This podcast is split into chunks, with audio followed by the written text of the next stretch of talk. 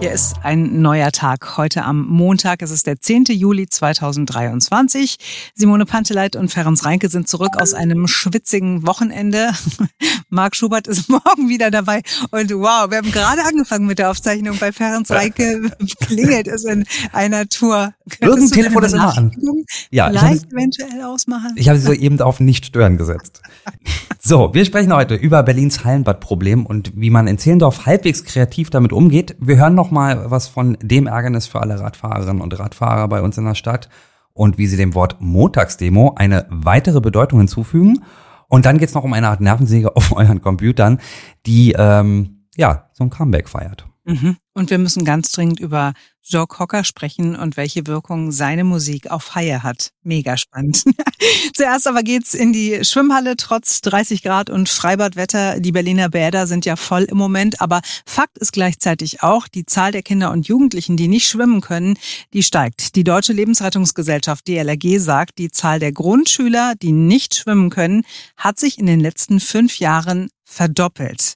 Und wenn dann auch noch Schwimmhallen schließen müssen, dann ist das natürlich mehr als unglücklich. So wie gerade beim Hallenbad am Hüttenweg, wo auch viele Schulklassen zum Schwimmunterricht hinkommen. Unser Berlin-Reporter Christian Fuchs war vorhin dort.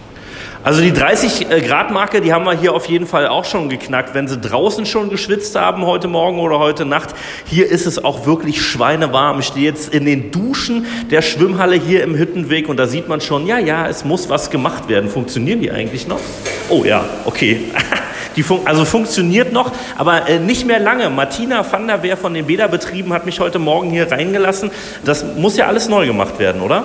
Genau, das wird alles neu gemacht. Die Halle hat jetzt noch zwei Tage offen und dann ähm, wird hier geschlossen und ähm, es werden die Trinkwasserleitungen und die Duschanlagen erneuert.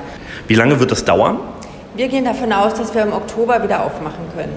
So lange ist es aber dann ja natürlich so, dass die ganzen Schwimmkurse ähm, alle hier gar nicht stattfinden können. Wie wird denn das eigentlich gehandhabt? Fallen die dann einfach aus?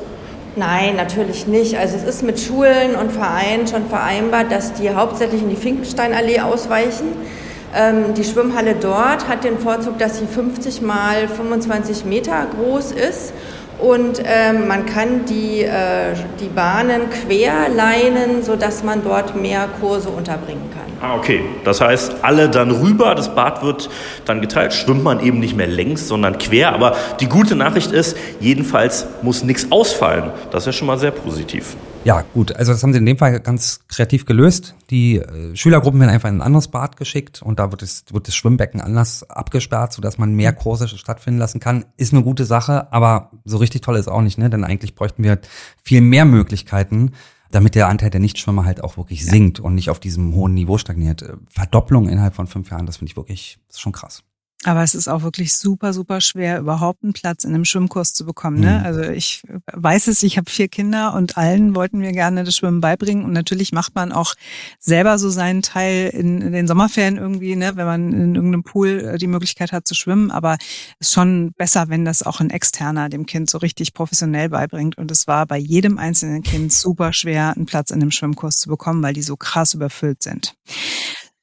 So, unser Berlin-Reporter Christian Fuchs war heute früh aber nicht nur weit im Süden der Stadt, sondern auch sehr weit im Osten, in Marzahn. Der Grund dafür ist das Statement dieser Frau hier zu Radverkehrsprojekten. Das Ergebnis einer solchen Prüfung kann bei manchen dann einfach ein Vorholen, ein zeitliches Vorholen sein, bei manchen vielleicht auch ein, ähm, dass wir es komplett zurückstellen oder nochmal umplanen. Aber diesen Überblick verschaffe ich mir ja gerade erst. Ja, so hat Verkehrssenatorin Manja Schreiner vor kurzem hier im Berliner Rundfunkinterview den Ausbaustopp der Radwege erklärt. Drei Wochen liegt diese Entscheidung jetzt zurück. Es gibt die ersten Ergebnisse dieser Überprüfung. Nicht alle Projekte werden gestoppt. Das beschwichtigt allerdings die Radfahrerinnen und Radfahrer so gar nicht. Und auch deswegen demonstrieren sie heute wieder. Diesmal ging es durch Marzahn und äh, auch dort ist Christian gewesen.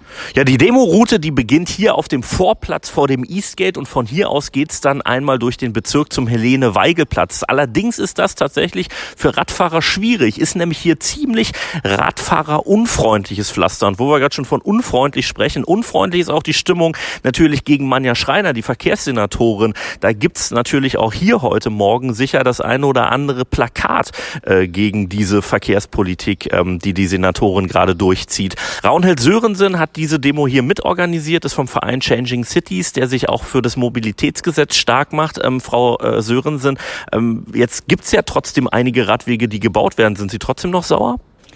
Ja, es ist wirklich Unverständnis, wie Sie sagen. Ähm, wir haben elf Projekte, die sechs davon dürfen gebaut werden, fünf nicht auf Hauptverkehrsstraßen.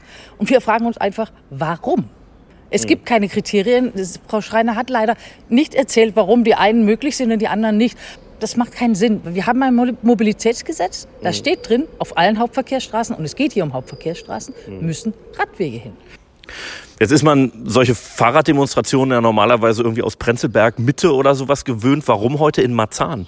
Ja, wir sehen halt äh, auch in den Außenbezirken äh, wollen die Leute tatsächlich gerne Rad fahren. Wir waren gestern in Reinigendorf, äh, da ist ein Radweg durchgestrichen worden und in Marzahn gibt es gar nichts im Prinzip. Also hier wurde auch viele Sachen gestoppt. Wenn Sie mit Familie haben und äh, im Außenbezirk wohnen, dann wollen Sie auch gerne Rad fahren, weil es für die Kinder viel schöner ist, auch so zur Schule zu kommen. Und da gibt es eben gar nichts. Ja, deswegen heute hier Demo und ich glaube, man muss kein Prophet sein. Das wird nicht die letzte sein in den nächsten Tagen. Ja, absolut. Und es ist fraglich, ob der Senat bei der Vehemenz das einfach so ignorieren kann. So, und dann haben wir heute früh noch über das hier gesprochen. Wenn ihr euren Job schon eine Weile macht, dann erinnert ihr euch bestimmt auch noch an die Zeit, als Computer so große, sperrige Klötze waren, die den Platz auf oder unterm Schreibtisch geklaut haben und Monitore klobig wie ein Stein. Ende der 90er war das und auf diesen Computern hat uns alle eine Büroklammer meist oh, ja. dann in den Wahnsinn getrieben, wenn wir es am allerwenigsten gebrauchen konnten. Karl Klammer, dieser unsägliche Assistent in Microsoft Office, hat mit Tipps genervt, die man nicht brauchte, hat Antworten gegeben, die überhaupt nicht hilfreich waren, die man auch nicht so richtig gestellt hatte, oder? Nee. Meine ich mich zu erinnern. So, und irgendwann hatte Microsoft dann ein Einsehen, hat Karl Klammer in den Ruhestand geschickt, aber Jetzt soll er wiederkommen. Ja, nicht als Karl Klammer, sondern als ein neues Tool, als Microsoft äh, Copilot. Und diesmal soll dieser Copilot auch deutlich schlauer sein, denn es steckt künstliche Intelligenz drin. Microsoft Copilot basiert auf ChatGPT, diesem Chatbot, mit äh, dem man schreiben kann und der einem äh, versucht, halbwegs schlaue Antworten zu geben. Und mit diesem Copiloten soll es möglich sein, so lässt die Aufgaben loszuwerden. Also man kann zum Beispiel sagen, mache mir eine Präsentation nach den und den Vorgaben. Oder mhm. man sagt ihm, schreib mir einen Brief oder schreib mir eine kurze E-Mail. Und, das ist ja das Wichtigste, weil ja eine künstliche Intelligenz drinsteckt, der soll auch lernfähig sein. Also über die Zeit soll er immer besser verstehen, was er für einen zu tun hat und wie er das machen soll.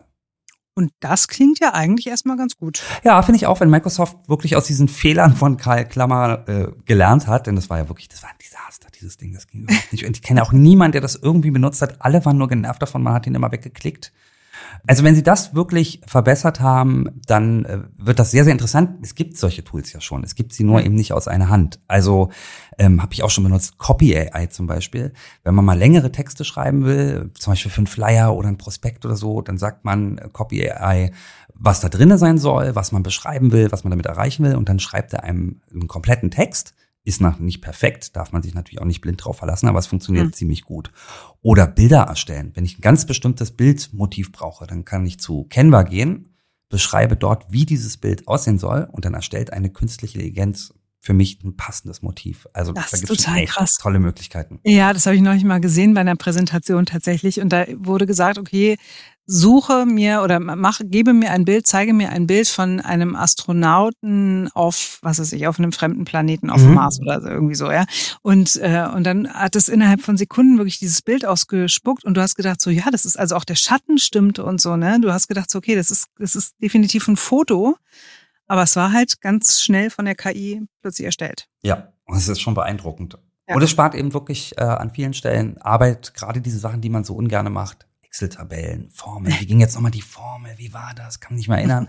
Auch dafür gibt's Tools. Man sagt einfach äh, dem Bot, was diese Tabelle machen soll, und der erstellt ihm die Tabelle. Und genauso eben auch mit Präsentationen. Karl Klammer bleibt aber optisch, also der kommt schon wieder, ne? Das sieht dann wieder so aus wie vorher. Na, es wird so, man wird, es wird so ein Chatfenster sein. Also ich hoffe nicht, dass sie Kai Klammer optisch wirklich wieder so.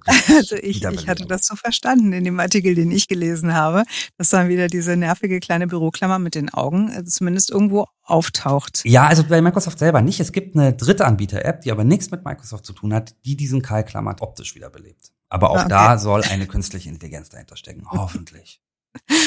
Okay, Und dann kommen wir noch äh, zu Haien, die auf mhm. die Musik von Joe Cocker stehen, was wir heute früh gelernt haben.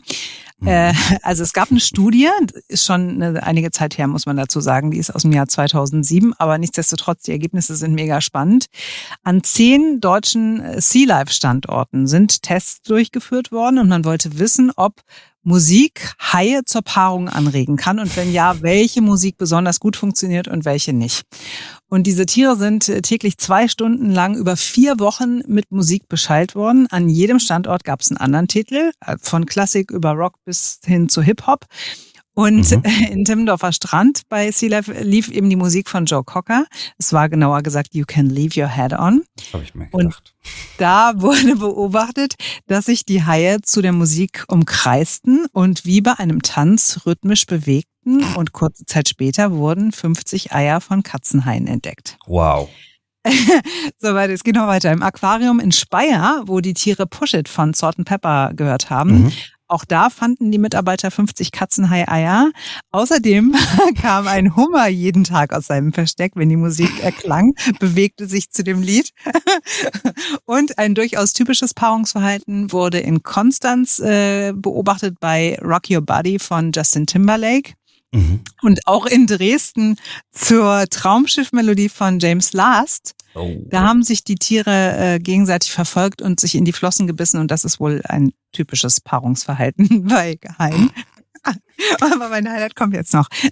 Im Aquarium in München, da lief Britney Spears mit I'm Not a Girl. Und das hat die Haie und auch alle anderen Tiere komplett kalt gelassen. Da ist gar nichts passiert. Aber die menschlichen Teenager unter den Besuchern vor den Scheiben, die hat's zu wilden Knutschereien animiert. Wow.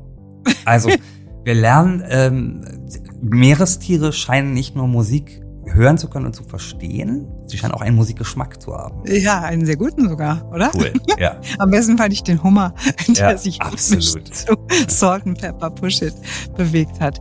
So, das war's für heute von uns. Wir wünschen euch einen schönen Montag, einen guten Start in die neue Woche und sind morgen wieder für euch da, denn dann ist wieder ein neuer Tag. Cheerio!